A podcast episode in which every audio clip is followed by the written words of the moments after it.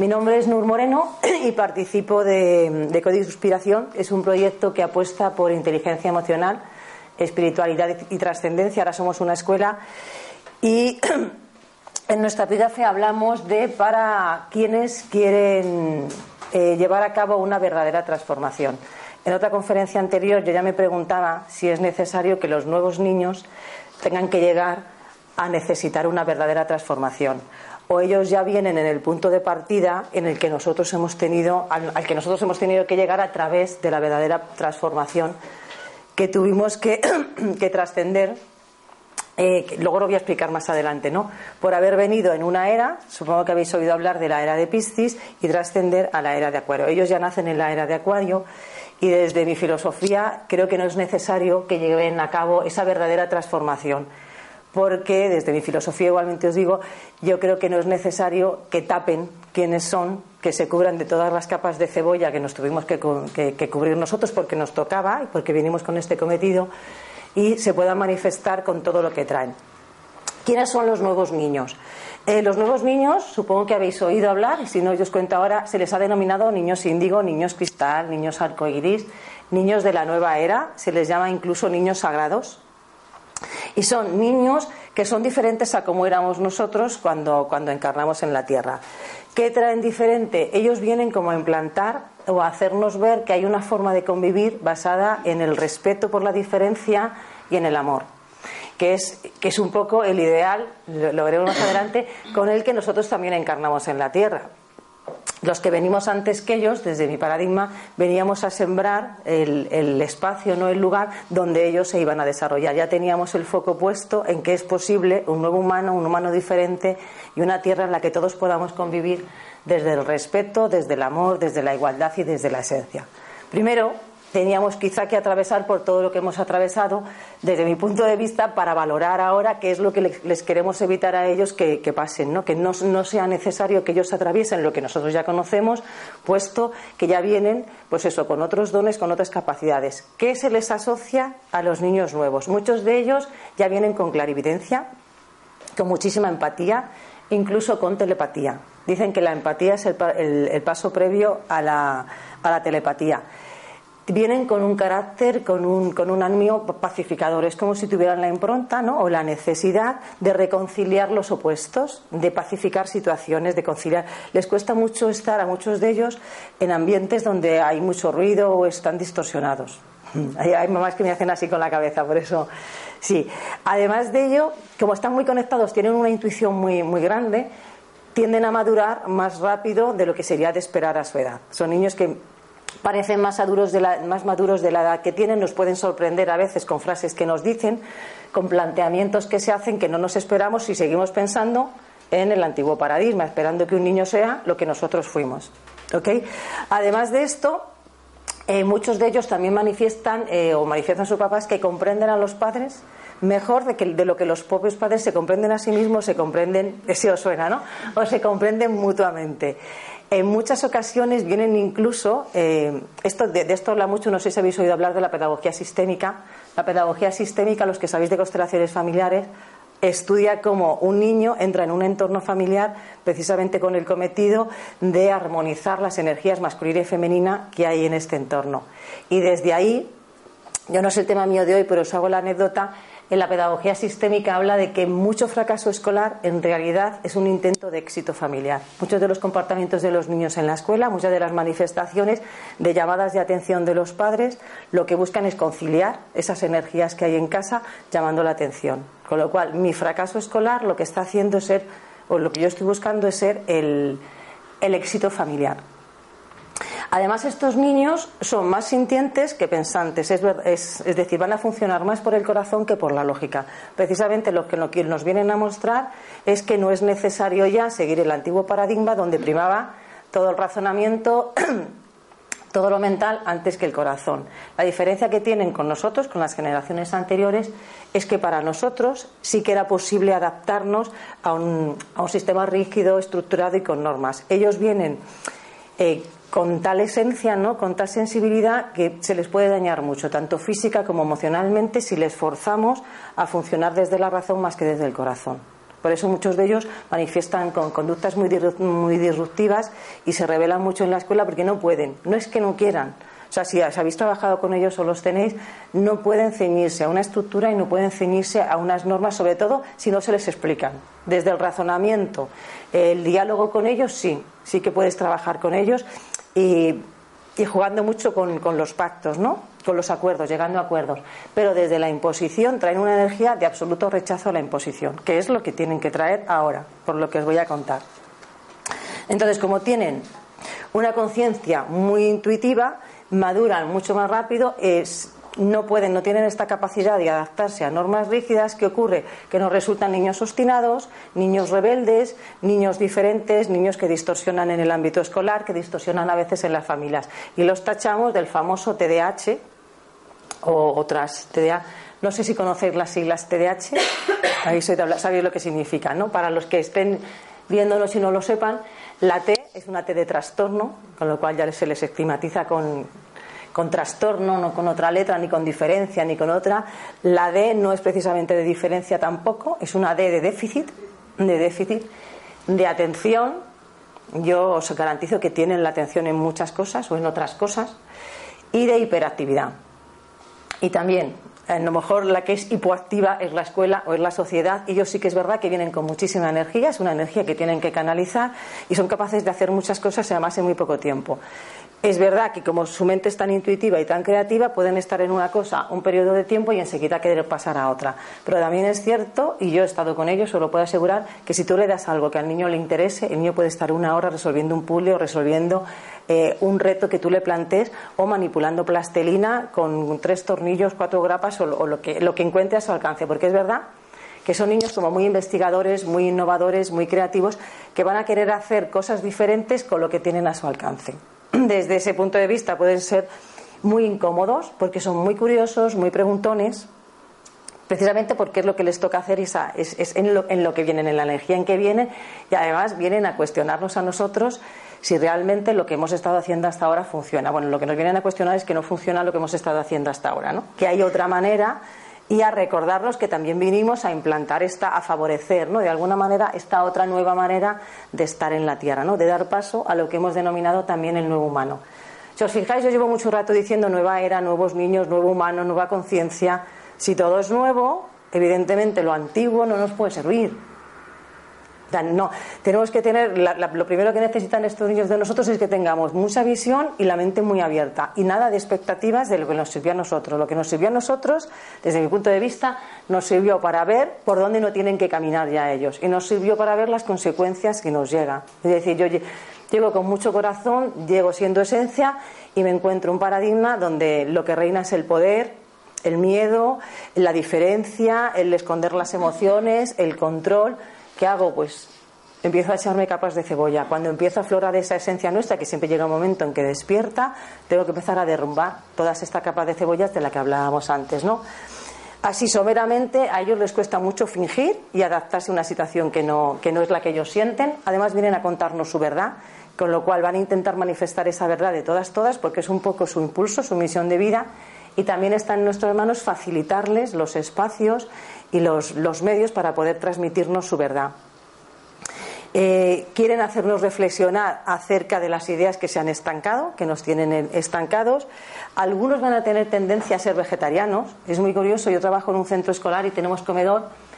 Y es curioso como algunos niños muy pequeñitos ya apartan, por ejemplo, del arroz tres delicias, apartan el jamón. Y no quieren desde pequeñito comer la lechuga, comer los purés de verduras, comer otras cosas aceptan mejor el pescado, pero por ejemplo cuando hay carne estos niños lloran y no quieren. Tienen, y yo creo que habéis visto, hay, hay en, en, Facebook, hay algunos vídeos ya de niños muy pequeñitos que manifiestan que no quieren comer animales. Muchos de estos niños ya vienen con esta conciencia. Vienen con una conciencia de unidad, con una conciencia de saber que un animal no es más que un hermano menor mío, igual que están los hermanos mayores, están los hermanos menores, y que yo no quiero comerme a, a estos animales, ¿no? Bien, os cuento, en resumen, lo que hacen estos niños es vibrar, vienen vibrando en un nivel superior, porque es lógico, la Tierra está vibrando en un nivel superior. Luego, los nuevos niños que encarnan ya vienen preparados para vibrar en un nivel superior. Como si nosotros vinimos con el MS2, informáticamente hablando, aquello que programados o con el Windows, no sé, de los primeros, ellos vienen con el Windows, vienen preparados para funcionar con el Windows 300.000. No podemos hacerles sí con el XP que es lo que en muchos casos estamos haciendo, porque como yo aprendí con el XP, el XP a nivel emocional, a nivel estructuras familiares, a nivel creencias, yo tengo un XP que hago por inercia, ya vais a ver cómo se desarrolla todo esto, le traspaso el XP al niño que tengo, pero el niño que tengo es que dice, no, no, es que mira todo lo que tiene mi ordenador, mira mi procesador, con esto no puedo avanzar, vengo a hacer otras cosas, ¿no? Bien, ¿Qué ocurre? Ellos es como si hubieran encarnado con una mayor parte del alma. Imaginaros que ellos conscientemente encarnan con mayor parte del alma de lo que hicimos nosotros, precisamente porque está el terreno preparado para que así sea. Son muy conscientes de eso a nivel a nivel conciencia, ¿no? Conciencia evolutiva, ellos son muy conscientes de que han venido a hacer esto, pero a nivel 3D, a nivel niño, a nivel niño niño interior, ellos ellos pueden mm, salir muy heridos porque hay un choque muy fuerte hay un choque muy fuerte entre la esencia que, traen y la densidad que se encuentran cuando encarnan en la Tierra, ¿no? Saben que están corriendo un riesgo porque, y, ocurre, hay muchos de estos niños que han, sufrido un choque tan grande al encarnar que, que no se han permitido ser, ser, felices, algunos, algunos han intentado quitarse la vida, otros no están queriendo nacer, o sea, esto es la parte amarga, pero es una realidad. Muchos de estos niños están siendo medicados injustamente, porque yo no digo que no exista el TDAH, posiblemente sí que exista el TDAH y sea un trastorno neurológico que hayan investigado. Hay muchos libros a favor y otros muchos libros que se van a decir que el TDAH no existe. Puede interesarle a mucha gente que estos niños no desarrollen sus dones, pero el TDAH no existe. Pero hay muchísimos niños que están siendo medicados y no es que sean hiperactivos ni no tengan atención. Es que son este tipo de niños. Hay, hay cabezas que me hacen que sí, y lo agradezco, y están siendo medicados. Entonces también es una llamada de alerta para que no sea necesario que mediquemos a estos niños. Bien, pues todo este coraje y toda esta valentía que ellos demuestran al encarnar en la tierra ¿no? y atraer todo esto es el mismo que trajimos nosotros las generaciones anteriores cuando decidimos encarnar. Porque también vinimos con mucho coraje y mucha valentía de saber que veníamos en un momento muy complicado de la Tierra y en un momento en que nos íbamos a ver con un pie en el paradigma de, de Piscis y con el otro pie en el paradigma de Acuario. Y asumimos eso y asumimos que veníamos a transitar todo lo que, lo que nos ha tocado transitar para favorecer a, ellos, por, con lo cual, ya que somos adultos despiertos, yo os pido despertemos del todo y pongámonos, si no al servicio, pongámonos a favor y en sociedad de estos niños que vienen a continuar de alguna manera lo que nosotros hemos sembrado. Esto no sé si os resuena lo entendéis. Sí, gracias. Vale, ¿por qué están aquí? Vamos a partir del momento actual en el que estamos, y llevo diciendo todo el rato. Estamos en un momento que se ha llamado cambio de era, ascensión de la Tierra, cambio de paradigma, un nuevo nivel de conciencia, llamarlo que no sé si lo estoy dando todo el rato, llamarlo como queráis. ¿Vale? Y es un periodo en el que esto pasamos de vivir eh, en un paradigma basado en el ego, en el ego y en la personalidad, habéis oído hablar de esto, donde lo que reina es el miedo, vamos a transitar a un paradigma en el que vamos en la conciencia del amor y de la esencia del ser, donde la, vibración que, vamos a mover y hacia lo que vamos a ir es una vibración de amor y de unidad.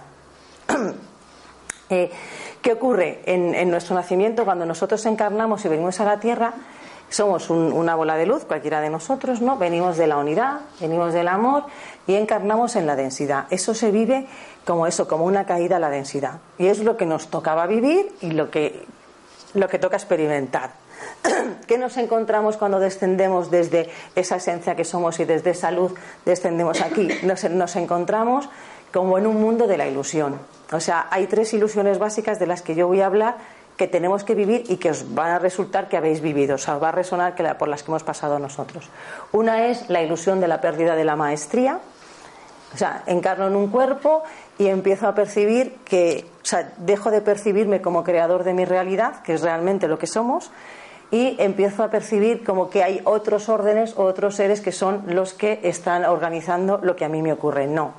Nosotros éramos y somos creadores de nuestra realidad y de todo lo que sucede en nuestra vida. Y todo lo que sucede en nuestra vida tiene algo que enseñarnos. Esto es a lo que estamos volviendo ahora cuando despertamos y nos damos cuenta de que aquella energía no era, era una ilusión y que yo soy realmente creador, creadora de mi propia realidad. La segunda ilusión en la que caemos es la pérdida de la unidad. Nosotros veníamos de la unidad, de sabernos uno con el todo, y al encarnar en un cuerpo nos percibimos separados, nos, percibimos disociados. Incluso se ha llegado a hablar del cuerpo como prisión. Hay muchos de estos niños y muchos de nosotros como adultos cuando venimos que hemos percibido el cuerpo, no sé si os ha pasado, como una prisión como algo que no puede expresar ni abarcar lo que yo realmente soy, el ser y la esencia que yo realmente soy. Entonces me, percibo no solo separado del otro, sino como que es muy difícil incluso comunicarme con el otro. Y esto sigue siendo una ilusión en la que caemos cuando encarnamos. Y la tercera ilusión es la pérdida del amor. Venimos de un espacio que seguramente yo nos pueda transmitir lo que es la sensación de amor que se vive ahí y caemos a, una realidad en la que el niño cuando nace no percibe para nada, aunque sea un hogar muy armónico. Y si os colocáis en los años, en las décadas anteriores, no en las décadas de ahora, que las, las, personas tenemos mucha más conciencia, no entran precisamente, y menos estos niños que suelen encarnar en, en, familias conflictivas, precisamente porque vienen a armonizar, no caemos en un. no emana este amor del que nos quedamos. Eh, ellos se quedan con el anhelo de ese amor. ¿En qué lo van a buscar? Pues a veces lo van a confundir con el orgullo de los padres o incluso con la dependencia emocional. Esa búsqueda de amor que están haciendo, que ellos necesitan, porque al nacer empiezan, a, empiezan como a absorber creencias, pensamientos, ideas de, de los padres, ¿no? del paradigma paterno y materno. ¿Qué le ocurre al niño? Que cuando es pequeñito y hace algo muy bien, sea lo que sea, a veces y demasiadas veces suele ser una proyección de los padres. Y si el padre no le salió muy bien jugar al fútbol, enseguida apunta al niño a. Y esto será mucho más, aunque os creáis que no, de lo que nos parece. Apunta al niño al equipo de fútbol, el niño ha metido muchos goles bueno, parece siempre súper orgulloso y el niño acaba confundiendo amor con orgullo, con satisfacción. Me da igual eso, que haya sacado muy buenas notas, que sea fantástico jugando al tenis, cantando, patinando. A veces son muchas de las carencias que los, los adultos tenemos, son proyectadas en los niños. Y todo ese orgullo del padre y de la madre, que bien que lo has hecho, el niño lo absorbe como me quieren. Si hago las cosas muy bien, si destaco, mi papá me quiere. ¿Qué ocurre cuando es adulto? Que hacemos las cosas para que los demás nos quieran. Hay muchísimos adultos ahora en los cursos de crecimiento personal y en las diferentes terapias que reconocen que han estado viviendo y haciendo las cosas y sobre todo trabajando mucho buscando el reconocimiento que no tuvieron. Buscando el, confundiendo el amor, el que, me, el que me quieran con el que me reconozcan. Y, la otra confusión que pueden tener los niños es con la dependencia emocional. Hablamos de unos padres que vienen de, de un antiguo paradigma donde luego voy a explicar cómo éramos recibidos y no hay este amor genuino, veníamos de paradigma de, de Piscis, no era normal mostrar las emociones. Si, si oís escuchar, ni si, no nosotros, generaciones anteriores, los padres no solían decirle a los hijos te quiero, ni te quiero mucho, incluso llegábamos a llamar a los padres de usted, en muchísimos de entornos a los padres se les llamaba de usted, con lo cual ¿qué me va a decir? O había familias muy numerosas, los padres estaban trabajando en el campo, otras no, nos fijemos solo en el entorno de Madrid, sino en lo que era el, paradigma global, lo que estaba vibrando en la Tierra, ¿ok? Con lo cual, eh, nuestros mismos padres tienen esta carencia, tienen ese anhelo del afecto, tienen un vacío ahí sin llenar de, que a ellos no, han recibido el amor que esperaban. Cuando abrazan a un niño ahora, con, hay como que confluyen dos energías. El amor genuino, de obviamente es, es, mi hijo, soy su madre, soy su padre, abrazo a mi niño con amor genuino y auténtico, pero al tiempo estoy buscando llenar aquel vacío que no llené en la infancia porque no viví, porque estábamos en, otra, en otra vibración, en otra historia. Imaginaros como dos hebras de la misma cuerda. El niño percibe energéticamente entrelazado lo que es el te quiero con te necesito. Y crece confundiendo un te quiero con un te necesito. De hecho, de adultos, ¿cuánta gente eh, en, una relación de pareja, por ejemplo, si no me necesita, no me quiere? Eh, ¿Asociáis esto? Bueno, pues en esto nos tuvimos que desenvolver nosotros, ¿no? Eh, había una, hay una necesidad que todavía ha quedado de los padres de intentar sanar sus heridas emocionales a través de la relación con los hijos. Y esto se ve muchísimo en las terapias, en los cursos de crecimiento. El ser consciente, una madre, de todo lo que le está proyectando, de todas sus carencias, de todos sus temas sin resolver que están siendo proyectados a la generación. Y no los padres y los madres, incluso los educadores lo hacemos. O sea, hay muchos, yo lo veo en la escuela, hay muchos maestros y maestras también con carencias de superación de éxito que se proyectan en el alumnado. Porque mi éxito es el éxito profesional. Que estos niños, incluso eh, cosas que, que, no, que se tienen que corregir, no mal hechas, hay cosas que se pueden pulir, que se pueden mejorar. cuando las hablas con un maestro o con un padre es muy frecuente, se sienten regañados. Hay muchos padres que llegan a la escuela y tú les estás sugiriendo una manera pues más acertada ahora, que se ha estudiado más, que se te ha ocurrido, que es más creativa, que puede funcionar más con su hijo, y se siente regañado, se siente que le estás diciendo no lo estás haciendo bien con tu hijo, estás fracasando como madre, porque está proyectando todos sus éxitos en lugar de que ahora veremos cómo se puede ver al niño del nuevo paradigma, ¿no? Bueno, pues todo esto es un poco lo que hemos atravesado nosotros, que vivimos después de la, Segunda Guerra Mundial, los años 60-70, y teníamos esta vibración en la Tierra, ¿no? La vibración de, de Piscis, que era esto, la individualidad sobre la colectividad, el ego, la primacía del ego, el, el poder, la información en manos de unos, de unos pocos solamente, el, seguir a los gurús, que había alguien que tenía mucho conocimiento y los demás iban en, plan rebaño a seguir a, este señor. Y pasamos a la era de Acuario, en la que es todo lo contrario. Me, percibo en unión con los demás, no me percibo diferente, eh, me doy cuenta de mi propia maestría, yo, yo puedo tener el conocimiento dentro de mí, de hecho yo tengo el conocimiento dentro de mí. No, no es necesario seguir a ningún gurú. En la era de Piscis parecía que había que aprender a través del sufrimiento y del dolor. Si no hay sufrimiento, si no duele y no sufro, no crezco y no cambio. Ahora no, ahora se nos dice, puedes crecer y puedes avanzar sin necesidad de sufrir y sin, necesidad de que te duela, ¿no? Bien, eh, ¿cómo nos criaron a nosotros en el antiguo paradigma? En el antiguo paradigma, que estaba basado en el poder y en el temor, llegaba un niño a una familia y para los padres energéticamente. Os hablo de lo que vibraba energéticamente, salvo que hubiera excepciones y que nos cueste incluso creerlo. Lo que se vibraba es, este hijo es una responsabilidad, es mi responsabilidad, dentro de mi responsabilidad lo que tengo que hacer es darle todo lo, material que necesite, que esté sano, que vaya, que esté educado, que vaya a la escuela y que tenga todos los aspectos materiales que se necesita. Así se vivía la paternidad y la maternidad. De, todo el derecho de los padres y madres a ponerles un castigo. Aprendíamos por castigo, porque el padre estaba como jerarquizado, el padre y la madre estaban arriba y yo tenía que obedecer a ese padre, que era una especie de controlador, de que yo asumía las normas para insertarme en la sociedad, ¿no?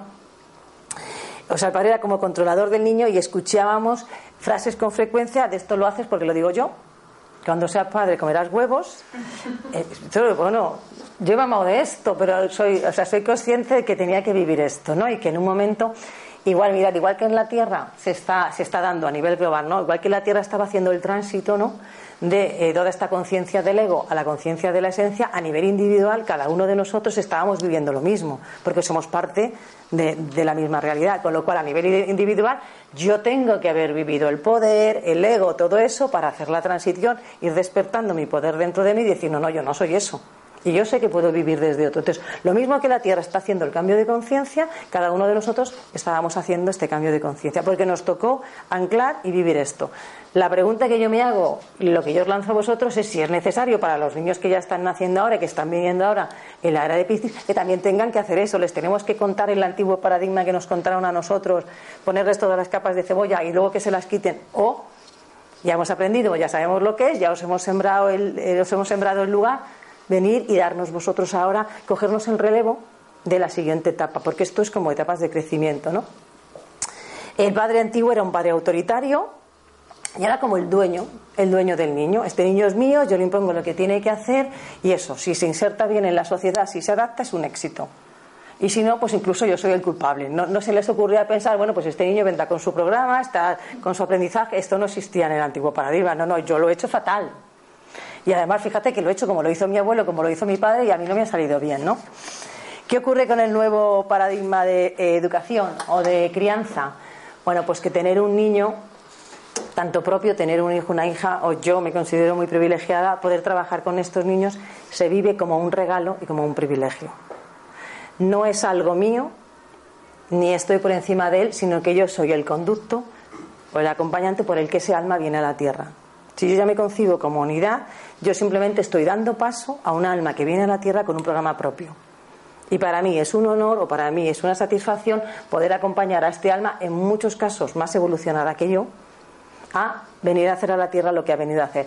Entonces ya no se vive como jerarquía, padre autoritario está por encima de mi hijo, sino que hacemos una asociación en la que yo reconozco tu maestría y tú reconoces mi maestría. Y en muchos momentos de ese camino seré yo quien te tenga que, enseñar a ti y en otros muchos momentos del camino son ellos los que nos están enseñando a nosotros. Yo os invito, por ejemplo, sabéis que en Código Inspiración Francisco Javier da, conferencias canalizadas y en una de las últimas que tenía que ver con la sincronicidad apareció una niña de siete años. Yo os invito simplemente a que la escuchéis. Os contaría anécdotas que ocurren en, los cursos que nosotros damos. ¿no? En Código Inspiración eh, nos enorgullece, o a mí por lo menos, dar cabida a los niños y a las niñas dentro de las actividades que se desarrollan también como con los adultos. Existe un, un, grupo de trabajo, una formación que se llama Ángeles Encarnados, que es para adultos, pero también existe Ángeles Encarnados Junior, que es para niños, porque lo mismo que a nosotros nos encanta, yo mí me pregunto, ¿por qué las mamás y los papás se apuntan a 20.000 talleres de todo, de todo lo que hemos recorrido, todos los que estamos aquí seguros, que hemos hecho Reiki, registros acásicos, biodescodificación, constelaciones familiares, eh, oponopono, bueno, el ángel guardián, aprender a canalizar. Nosotros vamos encantados a todo eso porque queremos beber de esa fuente. Y ellos, ¿les habéis preguntado a ellos si quieren beber de esa fuente, si quieren conectar con su ángel guardián? Si quieren trabajar, ¿alguien, ¿alguien se plantea regalarle un cuarzo? A un niño? ¿Le, habéis, os planteáis, ¿por qué si vosotros disfrutáis en la tienda de cuarzos os volvéis locos? a mí me pasa y, veo que por las caras que me estáis poniendo y te comprarías dos o tres y vas y vas a, bueno pues a espacio humano a, aquí a espacio ronda y lees los cursos y los harías todos y ves un viaje iniciático no sé dónde y pues yo os habéis planteado que ellos también puedan querer acercarse a eso y está muy bien que jueguen al fútbol y que hagan pintura y que hagan otras cosas pero ¿Os habéis planteado que, nuestros niños o los niños de ahora en el nuevo paradigma también quieren trabajar con cristales, también quieren acercarse a la naturaleza, quieren conectar con su ángel guardián y vienen más que preparados para esto. Con lo cual, desde el nuevo paradigma de educación o de crianza, la idea es ver al niño como un alma evolucionada, con un alma desarrollada, que viene con un plan de trabajo y donde el rol del padre es asistir a este niño a traer ese mensaje que trae al mundo, desde la humildad y vamos a ver que no todo es, o sea, tenemos que desarrollar una serie de habilidades que ahora voy a contar. Hay que, hay que trabajar la disciplina, obviamente, la comunicación, los niños tienen que aprender límites y los van a pedir, pero desde el amor. Todo desde la frecuencia que ellos entienden y en las que están anclados, que es la del amor. ¿Ok? ¿Qué, vamos a, ¿Qué van a necesitar ellos que desarrollemos nosotros? Pues mirad, amor, tolerancia, respeto, aceptación incondicional y, como os decía, habilidades de negociación, comunicación y disciplina. Esto para, no, es, no es nada, ¿no? Por ahí hay risas de... Claro, es que el máster que estamos haciendo, dicen por aquí que hay que hacerse un máster, pero es el máster que hemos hecho, o sea, lo que, nos, lo que nos piden es lo que estamos haciendo. ¿A qué vamos a estos cursos nosotros?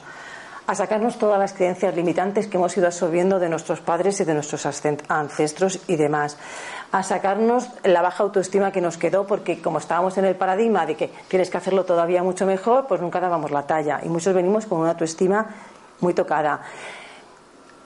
aprender a amarnos a nosotros por encima de todas las cosas, porque si yo no me amo, ¿qué voy a amar al niño? Si tengo una confusión entre lo que es amor, lo que es necesidad, lo que es orgullo, lo que es dependencia emocional, Me gustaría que vierais las caras porque esto a mí me reconforta mucho. ¿eh? Muchas gracias.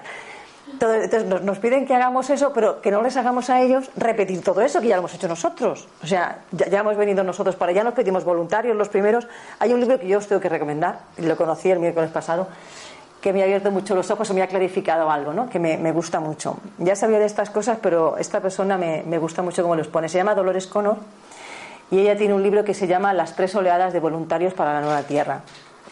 Y ella expone que en todo este momento que, se ve la, bueno, la, Tierra, no sé si habéis leído, sabéis o compartís, y si no es una teoría más, que es como un experimento, ¿no? El experimento de desarrollar el humano perfecto, ¿no? El humano que vive, el humano que vive en armonía, en amor, en todo esto que estamos hablando, fraternidad. Eh, pues hay teorías distintas. Yo me voy a quedar ahora para que lo entendamos todo con, la teoría de que, de que hay un meteorito que eh, colisiona contra la Tierra. Si la Tierra estaba girando hacia aquí, el meteorito llega y la pone a girar hacia el lado contrario. Dicen que la, colisión de este meteorito con la Tierra, aparte de poner a girar las mareas al lado y hacia el otro lado y contribuir al hundimiento de Lemuria por el cambio de mareas, lo que hace es entrar, introducir la distorsión en el ser humano y la enfermedad. Con lo cual, bueno, pues los generadores, los creadores de todo este proyecto, pues alarman Y empieza a decir, se nos ha ido al traste. Si tenía que seguir este camino, ha llegado el meteorito y la humanidad, mira, se están matando unos a otros, el poder, empiezan a clonarse, a jugar ya con la genética. No es la idea que teníamos de humanidad. Y tienen dos opciones. Desechar el experimento o lo que ellos sienten es que después de todas las energías, de todo el tiempo que han invertido y de lo bien que iba, apostar por el ser humano. Pero no pueden interferir desde fuera. Hay una ley de respeto y de no intervención, con lo cual estos seres vamos a llevarlos en el Consejo Cósmico, como queráis, los padres del proyecto, cada quien que le ponga el nombre que le resuene, no pueden intervenir desde fuera, pero se les ocurre que sí que lo pueden hacer desde dentro. Que sí que pueden traer humanos con una conciencia más elevada que reviertan toda esa energía negativa que ha entrado en la Tierra y que está distorsionando al nuevo humano. Y entonces hace el llamado de los voluntarios. No sé si os suena, si os resuena, si os sentís identificados con ello o si habéis oído hablar. Y eh, hay unos, los listos y los rapidillos, pues levantamos la mano los primeros.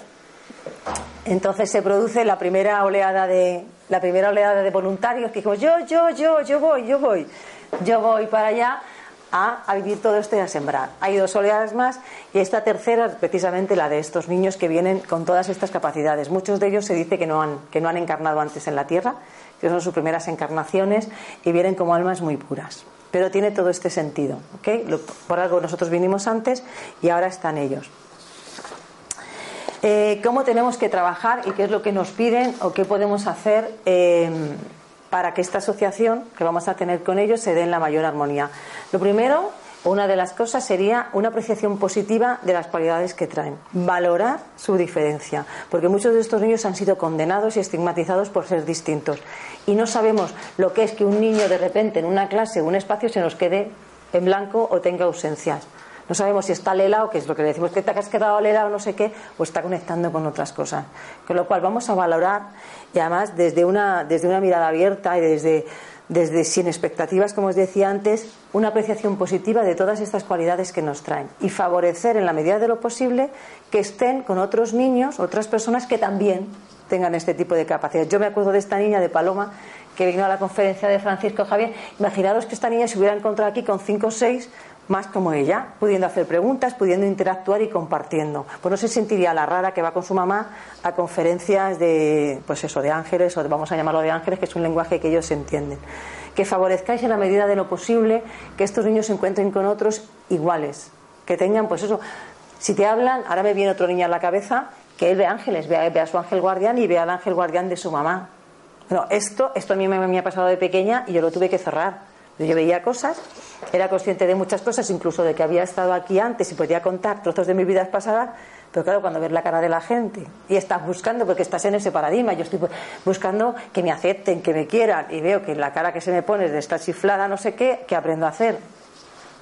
De esto no se habla y vamos a hablar de las cosas que habla todo el mundo para que a mí también me quieran, me acepten y no se la rara, ¿no? Lo segundo es colaborar y tener muy en cuenta su desarrollo intuitivo. Son súper intuitivos o vienen muy preparados para ser muy intuitivos. Con lo cual, lo que, lo que se pide de vosotros o lo que se espera es que les favorezcáis todos los ambientes y las actividades en los que ellos puedan desarrollar su intuición.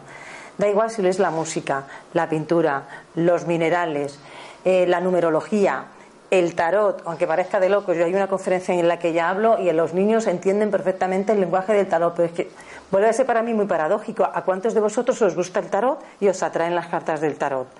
Yo en mis conferencias y cuando voy, mucha gente, oye, he visto tu conferencia, me encanta esto de las cartas, me he comprado un tarot. ¿Y por qué no se lo compras a tu hijo? Curioso, ¿no? Pues yo os contaría una anécdota hace, hace dos o tres que nos la hemos tocado a nosotros y a ellos no, no, no les preguntamos, que a lo mejor no les interesa, y si no les interesa, respeto absoluto.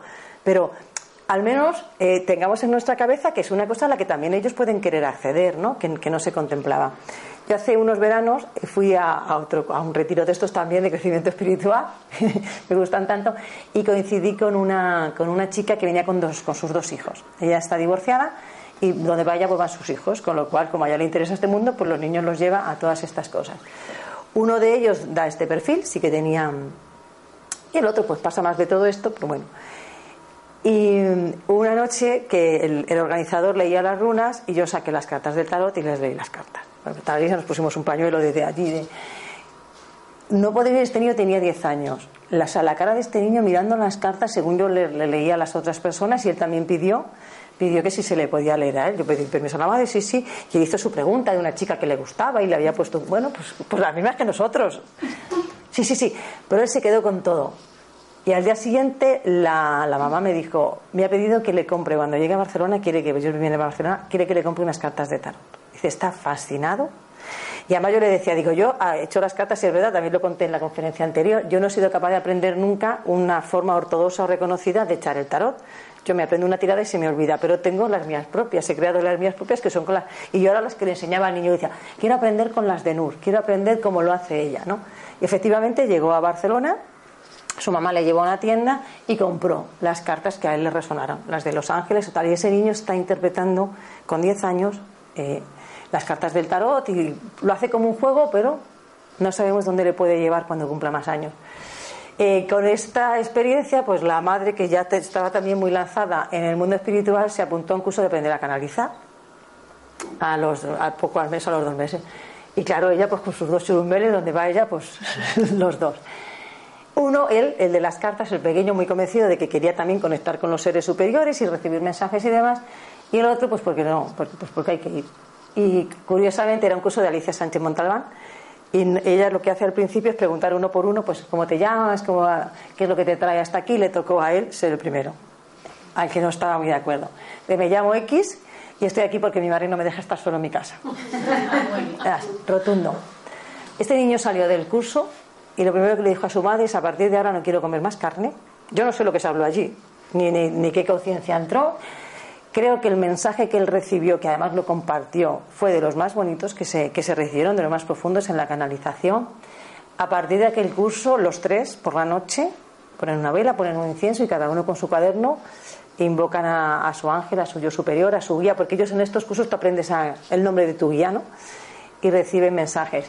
Y este mayor, que no tenía nada con, de ver con todo esto, no parecía que no, parecía que no, porque yo cuando echaba las cartas yo le miraba y decía, este es el tema de lo que, de lo que deja de traducir, ¿no? Él está ahí todo serio con esta pose, ¿no? Para antiguo paradigma, pero él estaba percibiendo bastante más. Y este niño ha empezado a percibir, parece ser que ya, que ya posiblemente tenía, tenía el don, porque la madre lo tiene, a percibir almas en tránsito, que no, que no, han, que no han podido abandonar la materia, y a darles paso. Y en una ocasión me contaba que había comentado a su marejo, he estado esta noche con uno que no había manera, que no se iba y yo venga a ponerle la luz y venga, tío, porque además él habla así, es un chico ya de 15 años, entonces tenía 14. Y esa noche cuando se pusieron a canalizar, le dice el hermano, acaba de venir el, el ser que has trascendido esta noche y te da las gracias.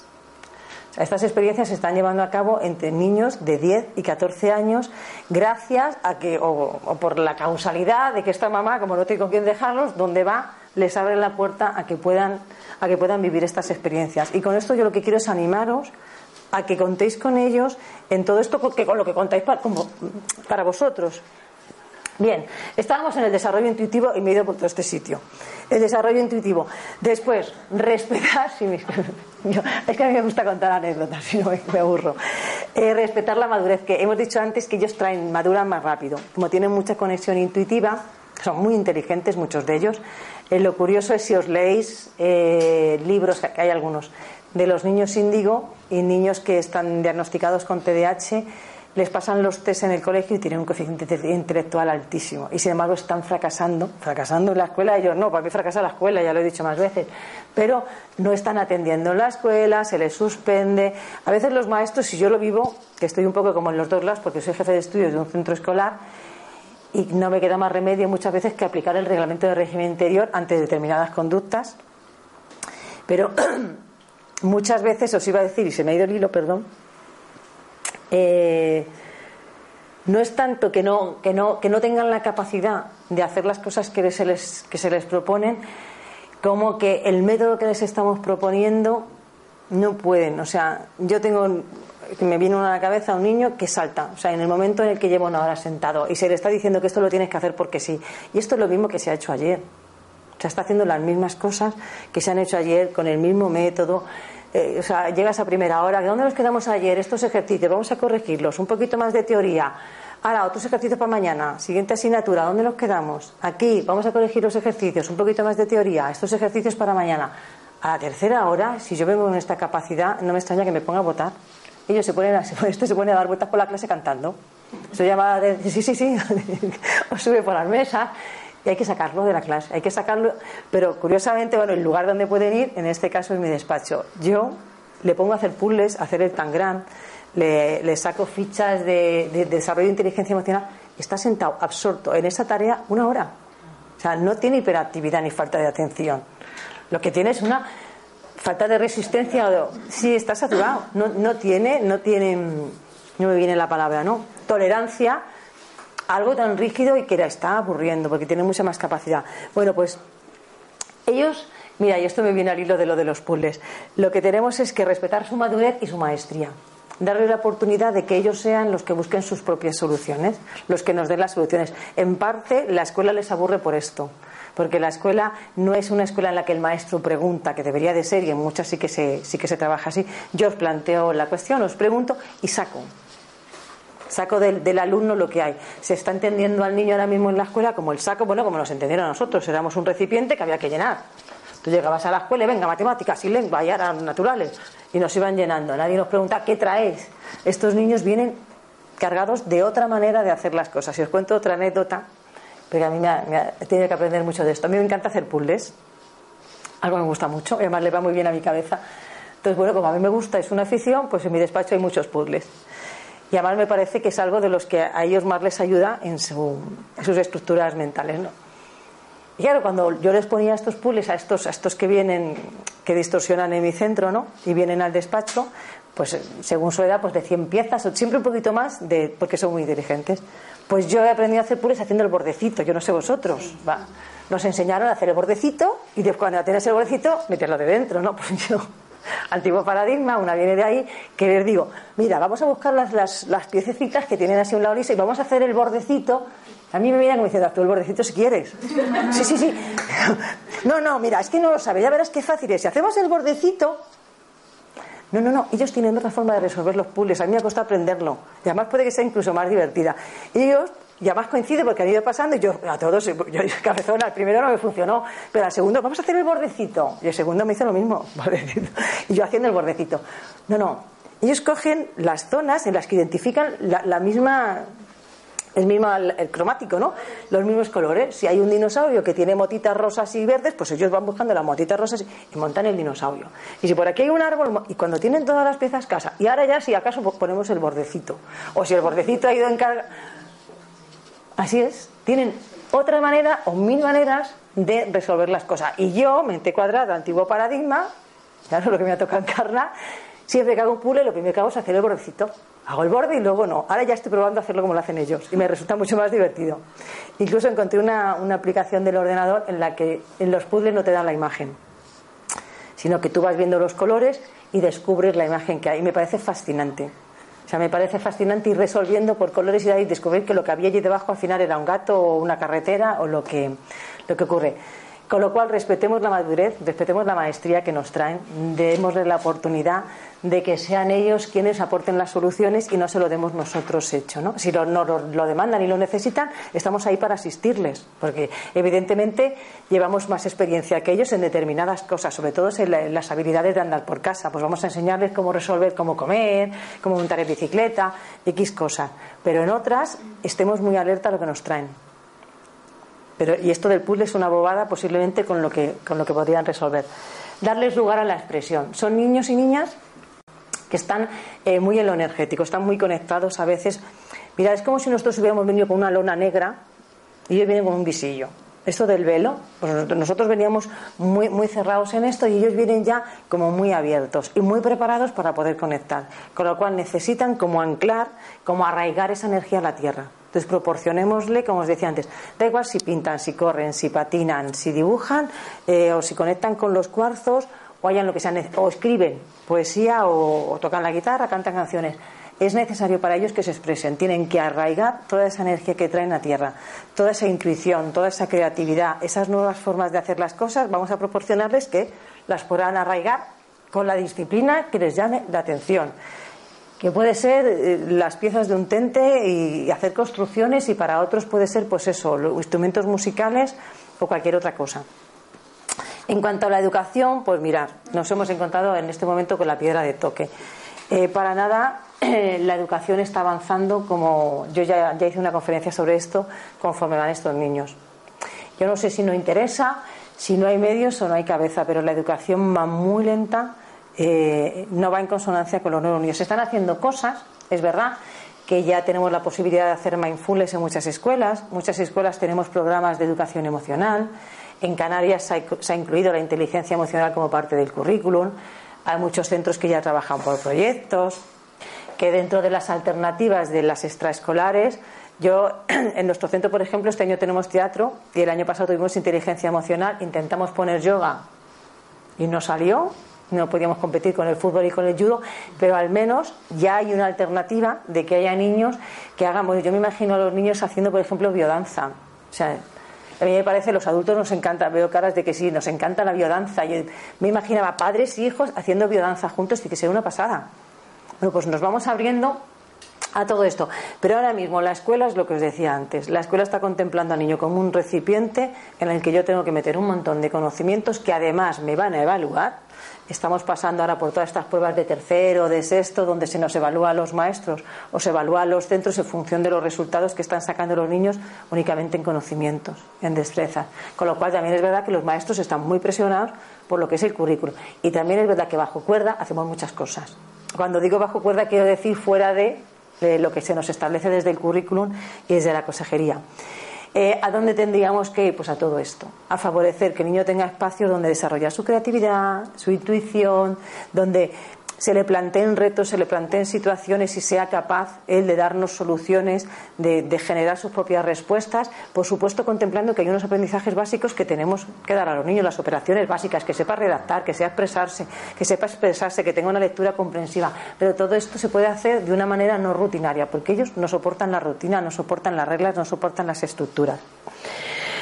Y antes decíamos que el adulto que ellos necesitan va a tener que tener amor, desarrollar amor, tolerancia, respeto, aceptación incondicional y luego las habilidades de negociación, comunicación y disciplina.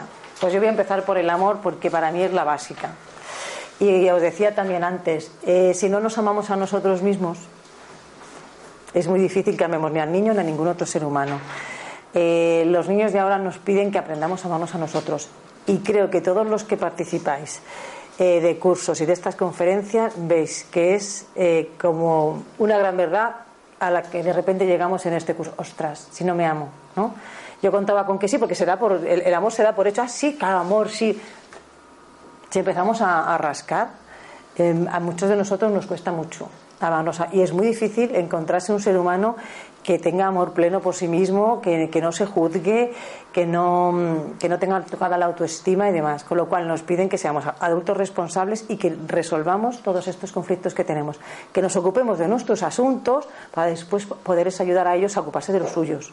Pero primero resolvamos nuestros asuntos. Y que el amor, el amor sea un amor genuino y un amor real, no sea un amor pues eso, impregnado de carencias, impregnado de dependencia, de todo lo que yo no he podido tener, ahora tú me lo vas a dar o a través de ti yo lo voy a vivir, que lo hacemos de una manera inconsciente, pero está ahí. Cuando las mamás, los papás empiezan a rascar, eh, son muy conscientes de todo lo que están proyectando en, los hijos.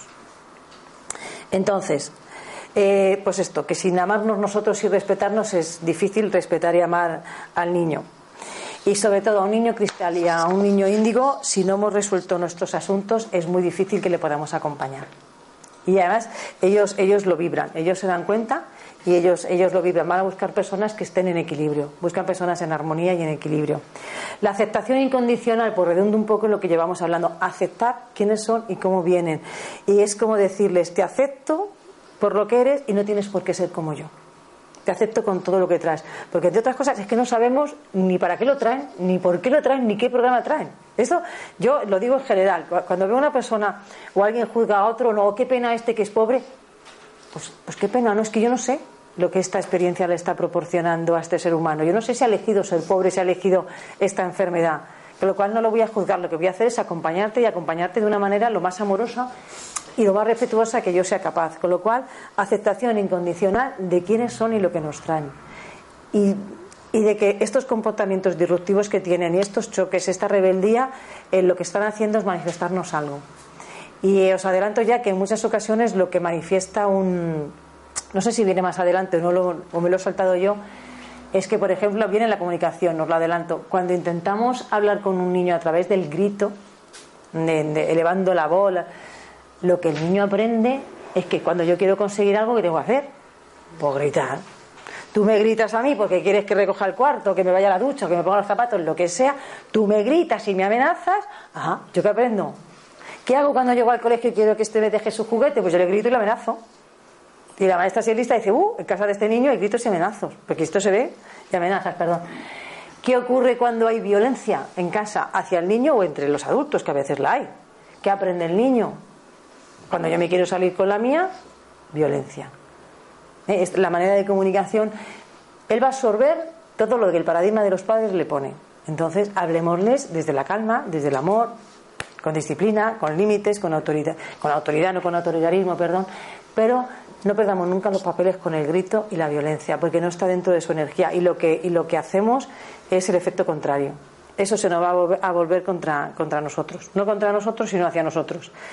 Estoy mirando porque quiero que hagamos una meditación y queda, y queda poco tiempo. Bueno, el respeto y la tolerancia yo creo que va implícito respetar, respetar al alma que viene, que no sea lo que viene, no sé con lo que viene, pero sí que sé que es un alma que viene como vine yo. Viene a hacer lo que tiene que hacer y en el momento en el que lo tiene que hacer. Y yo, desde mi experiencia, mi humildad y mi sabiduría, le voy a acompañar, porque por algo este niño o esta niña aparecen en mi vida. Si sobre todo si son vuestros hijos, por algo, yo le he dado paso, te he dicho, ven aquí, yo te pongo lo que necesitas, la materia que necesitas, la biología, y ahora dime tú para dónde vamos los dos juntos. ¿No? Bien, la comunicación básicamente es lo que, lo que se intentaba transmitir, que intentemos comunicarnos con ellos y de verdad que funciona. ¿eh? Yo cuando recibo en el despacho a estos niños muy alterados, ya que vienen gritando, porque ya vienen a la defensiva de haberle gritado al maestro a lo mejor, les hablo súper bajito. Y además, haciéndoles ver lo que siento, ¿no? Es, me estoy sintiendo fatal, me estás gritando, yo no te he gritado. ¿Por qué me gritas? Cálmate, te quiero escuchar, sé que vienes más, no sé, quieres beber agua, quieres... pero no me grites. y se dan cuenta, ¿Por qué me grita? No, no, si contigo no es. Pero me estás gritando, me estoy sintiendo fatal. ¿Podemos hablar? Bajan el tono, se calman, lloran, lo que sea, y a partir de ahí se puede hacer algo. Si yo, que también lo he hecho, ¿eh? Pero yo me antiguo paradigma. Llevo 30 años en la escuela, yo he gritado a un alumno y me exasperé y me ha sacado de mis casillas. Sobre todo cuando, cuando yo les veo pegar a otro, es que no puedo. Y yo he gritado. Y he visto que no llegaba a ningún sitio. Era ponerme al mismo nivel, entrar en la misma energía enredada que no llega a ninguna parte. La negociación. Pues hay que negociar con ellos. Tenemos que, explicar, que, hay que explicarles por qué necesitamos determinado comportamiento de ellos y cómo nos sentimos cuando no. Hay una, hay una anécdota, hay una doctora que trabaja con este tipo de niños y cuenta el caso de un niño de 8 años que ya le contaban los padres que, y esto pasa, yo también los he tenido en el despacho, que los traen ahí, se sientan y lo tocan todo. Empiezan a coger la bandeja, no sé qué, los clips, el boli y a preguntar, ¿y eso por qué? Y poner un poquito a prueba la paciencia, sobre todo si ese día tú tienes mucho trabajo y tienes que. Entonces yo tengo que pactar y decir, mira, yo necesito hacer este trabajo en el ordenador y para eso necesito que tú estés callado. Entonces, para que tú estés callado, yo te voy a dar este puzzle. Cuando termines el puzzle, yo voy a dejar el ordenador y tú y yo vamos juntos a hacer esta otra tarea que te... Pero necesito que no me distraigas con tus preguntas y que dejes las cosas de encima de la mesa. Bueno, pues esta doctora, que ya le habían contado a los padres que el niño era imposible, que llegó el niño al despacho y dice que nada, le abría todos los cajones y que ya, pues majestad, espérate, siéntate entonces empezó a sentirse invadida y claro, se lo expresó al niño, le dijo, mira, me estoy sintiendo muy mal, estoy sintiendo que yo no te gusto, pero no le dijo la palabra respeto porque el niño tenía ocho años, que yo no te gusto, estás tocando todas mis cosas, no, no, no sé, ¿cómo te sientes tú? ¿Alguna vez te ha pasado a ti que te han... Y dice, ah, pues sí, dos, dos veces, una vez en el colegio y otra en mi casa, que me tocaron mis cosas. ¿Cómo te sentiste? El niño lo entendió, creo que se dieron la mano, pactaron y a partir de ese momento el niño no volvió a tocarle los cajones. Pero ella se puso, es otra de las cosas que yo no os he contado, pero a estos niños hay que tratarlos como adultos en muchos casos. Bueno, esta niña que vino, Paloma, es que, funcionaba como una adulta, quiero decir, se expresaba como una adulta. Y yo en ocasiones que doy talleres de Conecta con tu ángel guardián o otros talleres, les hablo como adultos y les cuento esto que os estoy contando a vosotros. La tierra es así, venimos con esto, venimos con una misión, nos ayuda el ángel guardián. Y ellos lo entienden. ¿Entienden? Y si no, pues bajamos él. Si vemos que no nos están entendiendo, nosotros sí que podemos regular y bajar. Pero si ya partimos de aquí abajo, el niño se da cuenta que le estás tratando como tonto o no estás a su nivel, y pueden ser incluso muy manipuladores. Entonces, explicarles muy bien qué es lo que tú quieres, qué esperas de ello, por qué tú necesitas esto y llegar a acuerdos. ¿Qué ocurre cuando les, les proponemos unos acuerdos eh, que conllevan disciplina? Primero, se nos recomienda que les demos opciones. Vale, papá y yo queremos ir a casa de la abuela esta tarde. Y este remonta la pataleta porque él no quiere, porque quiere ir al parque a jugar con los amigos. Bueno, pues explica, mira, la abuela te quiere mucho, tiene ganas de verte, papá y yo queremos ir a casa de la abuela porque nos encantaría que nos acompañaras, desde lo que sentís realmente. Pero yo entiendo que te quieres ir a jugar con Jorge y con Marina. Bueno, pues ¿qué te parece si hoy te vienes con nosotros, con la abuela, y mañana nosotros te compensamos y vamos al parque con Jorge y con Marina? O lo que se os ocurra en la situación que se os ocurra, darle diferentes opciones y que sea él el que gestione. Pues quiero hacer esto y esto otro, conociendo las consecuencias. Muy bien, ¿no quieres hacer la tarea del cole? Me parece fantástico, pues esa es la consecuencia, la vamos a subir. Yo me pasaba mucho con, tenía un alumno, una vez que tuve primero, que este no quería hacer nunca las fichas, venía de preescolar, es verdad que venía de infantil y estaba acostumbrado a trabajar un poquito y irse a jugar. Bueno, llegaba primero y él hacía un poquito así, era muy inteligente y él se iba a jugar. yo, yo le llamaba a Carlos, decía, Carlos, hay que terminar la ficha. Ah, ah, bueno, has decidido jugar. Bueno, pues vale, no pasa nada. Tú vete a jugar, porque mira, ahora cuando suene la campana y se vayan todos al patio, tú y yo nos quedamos y hacemos la ficha juntos. Claro, esto no le gustaba mucho a este. Y, yo, eso sí, lo tenéis que cumplir. El primer día no se lo vio de creer. Ah, cuando sonó el timbre, ah, Carlos, Carlos, ven, vente conmigo, que la ficha está sin hacer, todos los demás lo han hecho, pero sin enfadarme ni nada, ¿eh? Y tú, tú no has hecho la ficha, entonces vente conmigo, yo te ayudo Ostras, no le gustó un pimiento, pero tampoco se resistió. A los tres o cuatro recreos que se tuvo que quedar conmigo a hacer la ficha, Carlos entendió que o hacemos la ficha cuando la hacen todos, o si yo quiero elijo jugar cuando los demás están trabajando, pues bueno, cuando los demás juegan yo trabajo. Porque aquí todos venimos en igualdad de condiciones y hay unas cosas que hay que hacer, ¿no? Pero sin, sin, sin malos rollos, con amor y con aceptación. Tú quieres jugar, juega, cariño, a mi corazón, pero cuando toque jugar, tú vas a tener que trabajar. ¿No? Porque aquí venimos un poco a esto. Entonces, Vamos a darles opciones, vamos a escuchar qué es lo que nos propone él o ella. Eh, es importante que explicarles el porqué de las normas, porque quiero que comas, porque quiero que te acuestes a una hora. Si el niño entiende por qué es importante que se acueste una hora, porque es importante que lleve tal cosa al colegio, porque es importante eh, que nos, lo que sea, el, comportamiento que le estemos exigiendo, él lo va a hacer. Como en el caso de la doctora esta, es importante que no vengas aquí invadiéndome y abriéndome los cajones porque yo me estoy sintiendo mal y acuérdate de cómo te sentiste tú. Ellos os digo que son muy inteligentes, pero también es verdad que como vienen a cuestionarnos el paradigma, van a estar midiéndonos continuamente. Por eso tenemos que ser adultos muy trabajados para trabajar con ellos. Bien, yo me voy a saltar a proponeros, quería poneros música, pero pues no se puede porque como lo estamos grabando, pues, pues puede tener derechos de autor y que no nos salga. Os voy a proponer una meditación. Así que si estáis preparados y preparadas, cerráis los ojitos.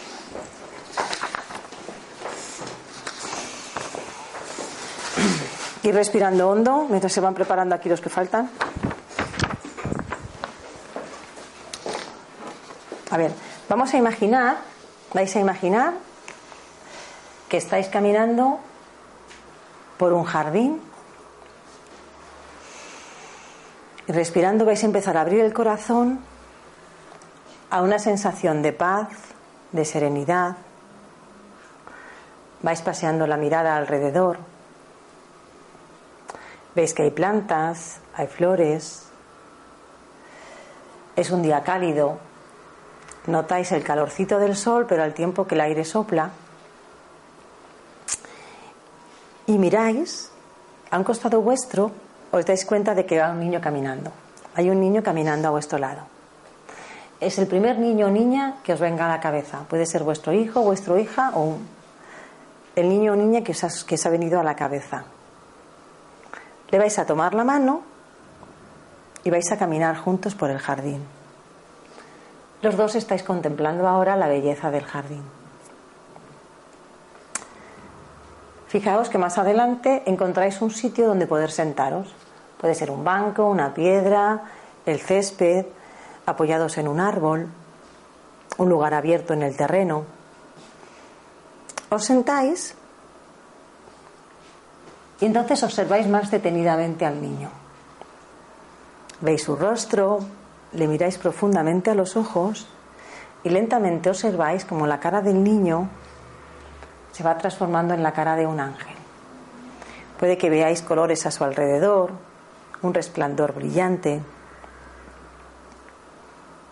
Observáis a este ángel, admirados por su apariencia, mientras sentís que vosotros mismos os vais volviendo más pequeños. Volvéis a ser un niño o una niña. Con grandes ojos estáis observando a ese ángel que os mira y que os transmite su energía. Parece que quiere deciros algo. Así que le vais a preguntar, ¿por qué viniste a la tierra? ¿Cuál es el regalo que traes? Permitir ahora que Él os conteste. No tienen por qué ser palabras, puede ser un sentimiento, una sensación, colores. Cuando tengáis la respuesta, podéis preguntarle, ¿qué es lo mejor que yo puedo hacer por ti? ¿Cuál es el mejor modo de ayudarte en tu misión, en tus esfuerzos? Y dejad que el ángel niño os cuente.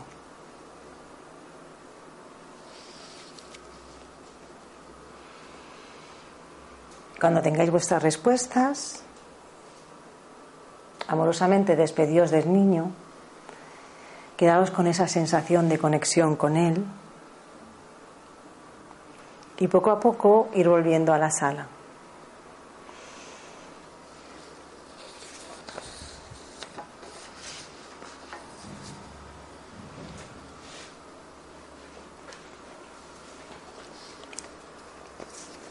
¿Alguien quiere compartir lo que le han dicho?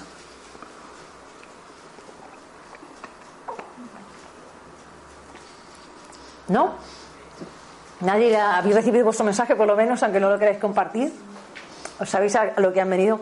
Bueno, generalmente lo que os haya dicho este niño, lo que está pidiendo es aquello que vosotros mismos necesitáis. Imaginaos que un niño, eh, lo que os, no sé, tenéis un niño que puede ser vuestro hijo y os, estáis dando cuenta que es un niño que os exige mucho de poner límites. Un niño que está pidiendo en casa que le pongan límites, lo que te está cuestionando es si tú realmente sabes, tienes claros los límites y lo sabes poner. Em, un niño que es muy introvertido, por ejemplo, ¿se habéis percibido en el ángel o en el niño que eres muy introvertido, que guarda mucho sus sentimientos, que es muy callado? Y a veces a las mamás, a los papás nos da mucha rabia, es que no cuenta nada, es que no sé qué. Preguntaros qué calláis vosotros, qué nos contáis, qué no estáis compartiendo. Todo aquello que nuestros niños nos están mostrando en casa, en realidad son asuntos no resueltos nuestros. Con esta meditación podéis sacar información eh, de este tipo. Y ahora ya en resumen, o sea, ya el resumen para pasar a ver si nos da tiempo a algunas preguntas.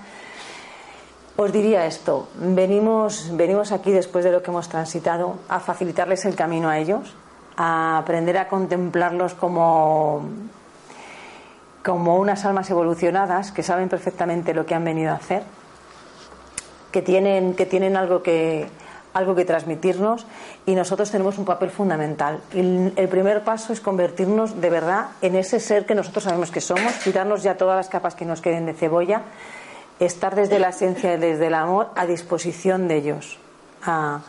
y sobre todo, de verdad, permitirles acercarse a todo eso que os gusta a vosotros. Permitir contemplaros y que, los niños puedan, puedan disfrutar de este nuevo paradigma de lo que no, lo que a nosotros nos gusta, nuestro lema en Código Inspiración, que es inteligencia emocional, espiritualidad y trascendencia para seres humanos. Y dentro de los seres humanos cabe cualquier edad. Y ahora no sé si queréis hacerme alguna pregunta o tenéis alguna curiosidad. Yo quiero, daros un mensaje que me ha dado mi hija. Ay, ves Le he explicado dónde venía y tal, y me ha dicho que por favor hablemos bien de los niños. Ah, bien, vale. creo que me habla bastante bien. Tiene ocho años. Y me ha dicho eso. Y no se le ha ocurrido venir. ¿Tú crees que le hubiera gustado venir? Podía venir. Bueno, podrías haber preguntado. Algunos han preguntado si podían venir y han venido. Bueno, para otra. ¿Alguna cosa más? Luego todo el mundo se anima a hacer las preguntas al final cuando a veces cortan la cámara. A ver, mira, que sí que está muy lo que nos has explicado y todo y tal. Yo me voy con todos los deberes para casa. Ah. ¿Cómo lo trabajo? A ver, Maika dice que está muy bien todo. Pero se me queda Pero- pequeñito, cortito. ¿no? Em, ¿Cómo trabajas? em, concretamente, ¿qué es lo que quieres tra- trabajarte tú como mamá? O... Claro, claro, con estos niños, con el niño que tengo, que tú lo conoces, Sí. que me cuesta. Pero ¿tú, tú te has reconocido en todas las cosas que yo he hecho, ¿tú las pones en práctica? Sí, Por ejemplo. Sí, sí, la mayoría, la mayoría de todo lo que tú hablas, yo lo hablo con él. ¿Y dónde encuentras la dificultad mayor Bueno, con pues él? también en, en la lucha conmigo de saber si lo estoy haciendo bien, más que nada también un poco me ya es Antiguo paradigma. claro, Antiguo paradigma, lo estoy haciendo bien, ¿no? ¿Dónde está mi autoestima? ¿Dónde... Pues yo te diría, desde lo que me acabas de decir, trabaja tu autoestima, trabaja tu seguridad, empodérate tú, porque ¿qué te está cuestionando tu niño? Si tú entras en inseguridad, ¿qué nos está mostrando el niño? Trabájate la seguridad de que lo estás haciendo súper bien. Lo estás haciendo lo mejor que sabes. Estás poniendo todo, lo estás contemplando com- como un alma independiente, porque es súper importante. Ellos no quieren mamás apegadas. Ni... Es que es curioso.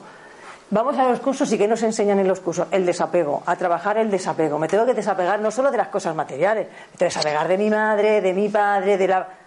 ¿Y qué hacemos con los niños? apegar. Aprender también a verlos, a desapegarnos de ellos. Es que yo soy un alma, y esto es a lo que vamos, ¿eh? y, las relaciones del futuro serán así, las de pareja y las de todo. Yo soy un ser, y llegará un momento, y existen otros lugares, en la que la gente tenga hijos y no sea mi hijo, sea el hijo de la comunidad o sea el hijo de todos. Es un alma que yo he traído aquí para que venga a hacer lo que tiene que hacer. Con lo cual, desapeguémonos también de los hijos. Y si tú tienes inseguridad en cómo lo estás haciendo con X, porque me sale el nombre de él, cuestiónate. ¿Qué no estás haciendo a lo mejor? Bien también contigo. Y date amor, estoy haciendo lo mejor que tengo. Tú sí que lo, lo acercas a todo esto. Mira, su hijo es uno de los que vino a... ¿Me dejas que lo cuente? Vino a, do- a uno de mis cursos de Conecta con tu ángel guardián. Imaginaros el, el niño que tiene. Cinco. ¿Ahora ya ha cumplido seis? No, ahora tiene siete, ahora ha cumplido siete. Vale, pues entonces estaba entre los 5 y los 6, ¿no? Hace un par de años que lo hizo. Vino al curso de Conecta con tu ángel guardián y ya venía, venía hablando ya me dijo, yo les pregunto primero, ¿conocéis alguno a vuestro ángel guardián? Porque muchos tienen un amigo invisible. Y este sí, sí, yo ya venía hablando con él en el coche. Para que este se la gasta así, ¿eh? Ah, muy bien, ¿y qué, qué te ha dicho? No, me da vergüenza. Al principio le da vergüenza contarnos que, pero luego ya se fue lanzando, se animó. Están tres horas haciendo el curso, no se les ocurre moverse, van solo a hacer pis y a alguno le hemos tenido que decir, tienes que ir a hacer pis porque se aguanta por no salir de allí y es increíble. Y este ya nos dice, mira, yo venía explicándole a mi madre esto de qué es el tiempo. Porque el tiempo no existe. Claro, a ti se le abren los ojos como plato, porque nosotros hemos tenido que leer libros de metafísica para llegar a, descubrir ¿no? que el tiempo y el espacio no existe. Digo, ah, no, dice, no, el tiempo es una cosa que nos hemos inventado los humanos, pues para saber si llegamos tarde o llegamos pronto. Ya, ya es un paso, luego descubrirá para qué va. Pero el niño tenía entonces seis años, yo creo, cinco o seis años. Este era el calibre de las, de las intervenciones de. Me sale el nombre, no quiero decir, del niño, ¿no? En otro caso, yo en otro caso del curso, a mí me, satisface mucho hacer estos cursos, ¿no? Eh, otro de los niños le preguntábamos, bueno, pues qué es lo que más os ha gustado del curso, ¿no?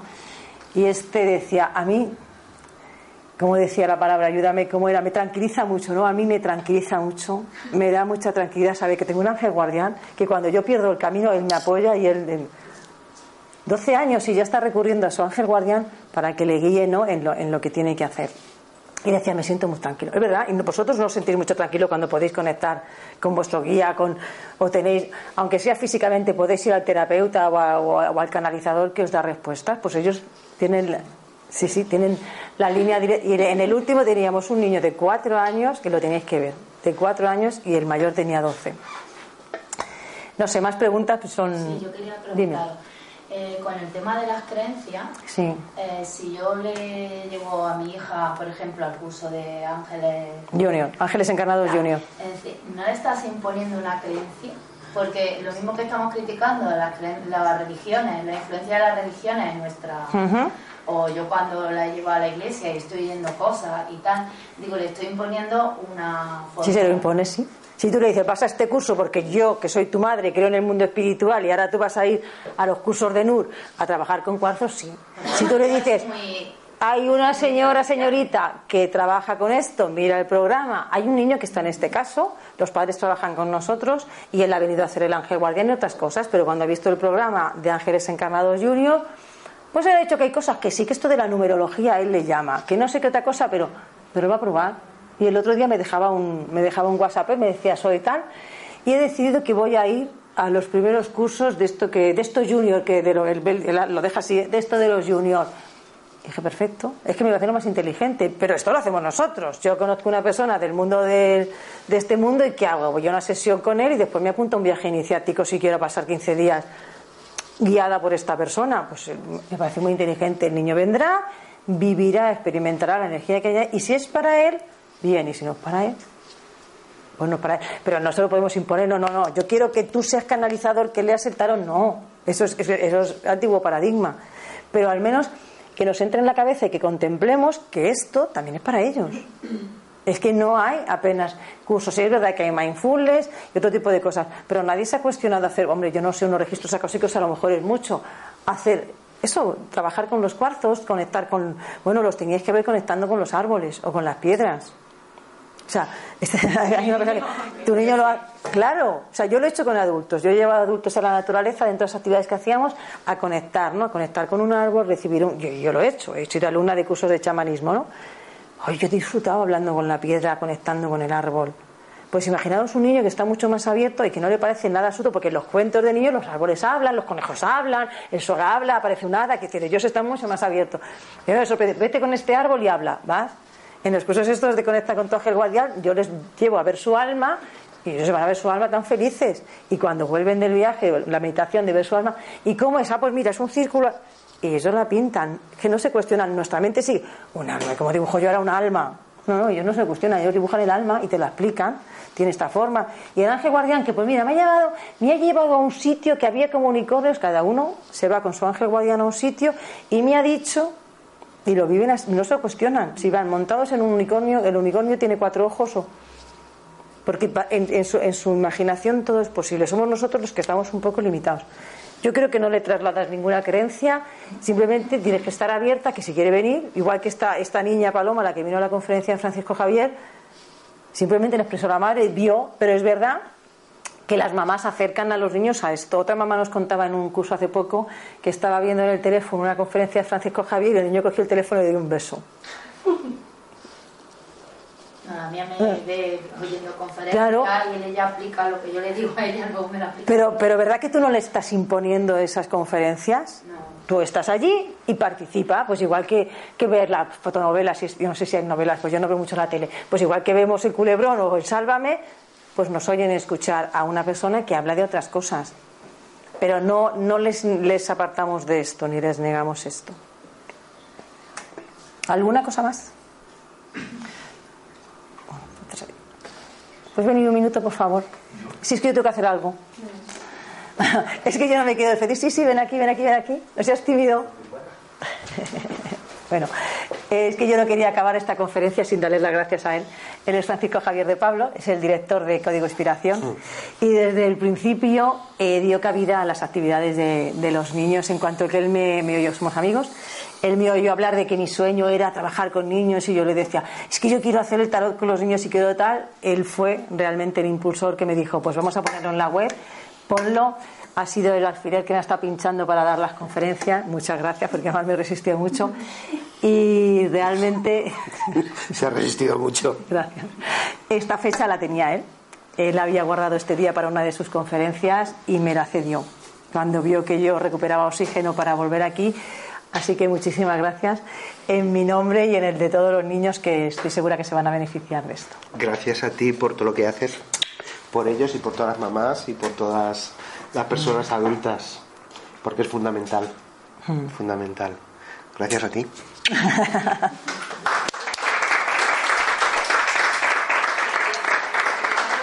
Una pregunta, no cortes, dime. Que como trabajas en el colegio. Sí. Y eh, me imagino que allí te conocerán y verán cómo respira y cuál es tu idea y cuál es Si no te ven como una extraterrestre porque es súper complicado. Yo lo puedo preguntar esto. Yo ya estoy acostumbrada a que en mi casa se me haya visto como un extraterrestre, con lo cual... Eh, a ver, es... Ah, perdóname.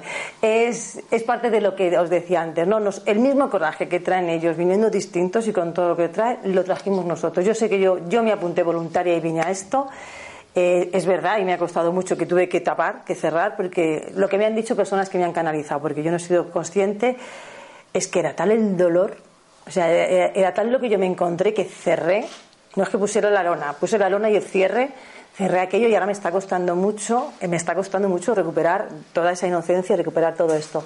Entonces yo ya asumí que venía un poquito de extraterrestre.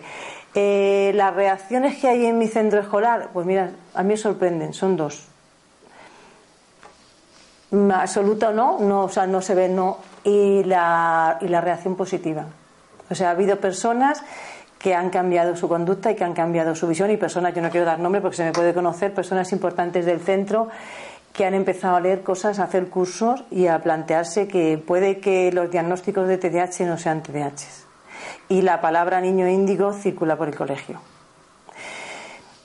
Que yo me la juego a que hablen mal de mí o bien de mí, es que es lo que siento que tengo que hacer. Eh, es que no, para mí no hay otro camino, es que yo los veo y veo eso. Yo no puedo ver a un niño y decir, uy, tiene un trastorno neuronal, que le den una pastilla. No, es que yo veo al niño y digo, ya viene, si me lo van a empastillar. A mí me preocupa mucho que los, que los mediquen. Y, y, estoy en una situación muy complicada porque a veces un claustro me exige que a ese niño se le medique y es muy duro. Yo una vez, hace poco, llegué a mi colegio y tenía un motín. Venía de una reunión del instituto para los de sexto y cuando llegué al centro tenía amotinados a los profesores que comparten a un alumno de estas características. Que, que no podemos más porque pone en riesgo su vida porque otra de las características de su género tiene miedo. Y yo tenía que situarme entre proteger al niño y el niño y los docentes que yo tengo en mi centro que también tienen una responsabilidad, tienen que proteger a otros. Es que 20 niños de primero y de primaria no tienen por qué estar, pero es la escuela la que está fallando y no está dando respuesta. Yo lo que hago es trasladar todo esto a la especial y solicitar que a mí en mi centro se me ponga un aula para trabajar con estos niños, que yo me ocupo. Porque hay aulas, hay, otro, hay otros alumnos diagnosticados con TGD, trastorno generalizado del desarrollo. Es el espectro autista, ¿no? El, el espectro autista está ampliamente aceptado. Con lo cual, en los centros se pone un aula con cinco alumnos autistas o de trastorno generalizado del desarrollo, con un especialista, un técnico que está con ellos, que les acompaña al patio y les enseña a resolver conflictos de patio, que les acompaña al comedor y les enseña a gestionar sus conflictos de comedor. Ellos están una, unas horas integrados en su grupo de clase, según edad, pues el de 10 años en quinto, el de 7 años en primero, y otras horas con este técnico en su aula, con medios audiovisuales. Yo quiero eso mi cole. Pero yo lo quiero no para los TGDs, los quiero para los TDAH. Lo van a llamar TDAH, me da igual, pero no lo tienen. Entonces, tenemos que ser la voz de estos niños que están siendo la acción. Entonces, claro, ser la voz, ¿vale? Ellos vienen con esta. Lo que decíamos antes, aceptar, dignificar sus, sus, sus diferencias. Vienen diferentes, vienen así muy bien, adaptémonos. No peores ni mejores, vienen como vienen. Vamos a ver qué nos enseñan, vamos a aprender. Porque yo os lo digo, yo a este en concreto yo le doy fichas, es un niño primero, de desarrollo de la inteligencia de segundo y, te, y alucinas lo que hacen. O sea, no les falta atención ni les falta capacidad. Lo que ocurre es que la estructura de la escuela no les está dando respuesta. Pero es que, no sé, como si a un ciego no le adaptas el centro o a un minusválido no le adaptas las, las, las estructuras arquitectónicas, no, no va a poder. Bueno, pues a ellos se los tenemos que adaptar. Entonces, bueno, pues sí, yo soy la esotérica, la rara, tampoco sé si muchos me ven, no me ven, algunos me ven. Aquí hay una mamá de mi cole que puede opinar. Pero es que yo no me puedo quedar en eso. No me puedo quedar en eso porque también tengo claro a lo que yo he venido. Y parte de lo que yo he venido es a ponerles voz a ellos. Y muchos me escuchan y funciona. O sea, yo me tengo que quedar con los casos de éxito. Hay una persona que tiene un rol importante en mi cole que era nada para esto y el día que me dijo, me he apuntado a un curso de desarrollo transpersonal y estoy aprendiendo pedagogía sistémica. A mí se me caían lagrimones. Enseguida que ya me afectaba, que sabes que esta persona... Hay maestras de mi, de mi cole que están asistiendo a cursos de inteligencia emocional y me dicen, jo, jo, ¿cómo, cómo está cambiando mi relación con los niños, cómo los veo. Bueno, pues son pequeños pasitos, son pequeños pasitos. Pero lo que de verdad yo no puedo es quedarme en mi despacho sentadita. Es verdad que yo en mi despacho tengo mi espacio de protección y donde hago, ¿no? Y a lo mejor aquí ahora vienen y me, cesan, ¿no? Bueno, pues será el camino que, que haya cogido, ¿no? Y desde Código Inspiración pues hacemos otras cosas. Pero extraterrestres somos todos, ¿eh? También, si leéis el libro este de Dolores Cono, extraterrestres, extraterrestres. Somos muchos. Yo quiero decir que, sí, que yo soy la mamá de Sí. es la jefa de estudios de mi cole y tengo una suerte increíble Porque además de ser la sala de estudio de mi cole, que es maravillosa con los niños, pagado, ¿eh? eh, por darle a mi hijo la oportunidad de participar Hmm. de- del grupo Bueno, ya es un ejemplo. emocional que para él ha sido una pasada. ¿Me dejas que hable? ¿Sí? Sí, sí. Ella es un ejemplo porque tiene un hijo diagnosticado TGD. Es, es un Asperger. Un Asperger es el espectro autista. Él tiene 10 años y estaba muy estigmatizado en el colegio. Y sin embargo ha participado durante todo el año, todos los lunes, de 5 a 9. Eh, Si veis nuestra web, hay una parte de voluntariado. Trabajamos en un proyecto altruista que se llama Instituto de la Inspiración. Había una persona de 60 y pico años, me parece que era la mayor. Hay personas de 60, de 50, de 20, de 18 y él tiene 10 y ha participado todo el, durante todo el año con expertos que han venido a trabajar constelaciones familiares, enneagrama y el niño estaba allí las cuatro. Yo no sé, tengo ni idea de lo que ha absorbido este niño ni lo que va a aplicar, pero estaba allí.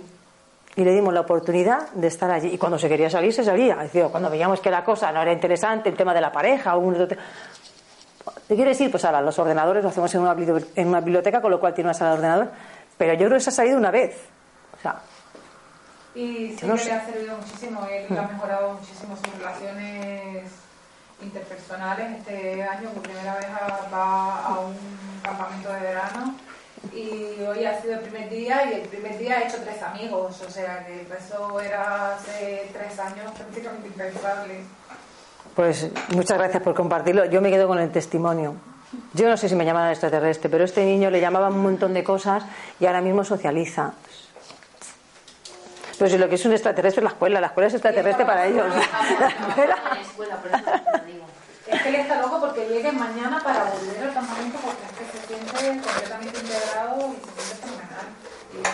y eso... Para él es, es- Porque es un Asperger. Los Asperger les cuesta muchísimo socializar y de hecho los problemas que tenía en nuestro colegio en el centro eran estos, eran de socialización. Con lo cual, muchas gracias.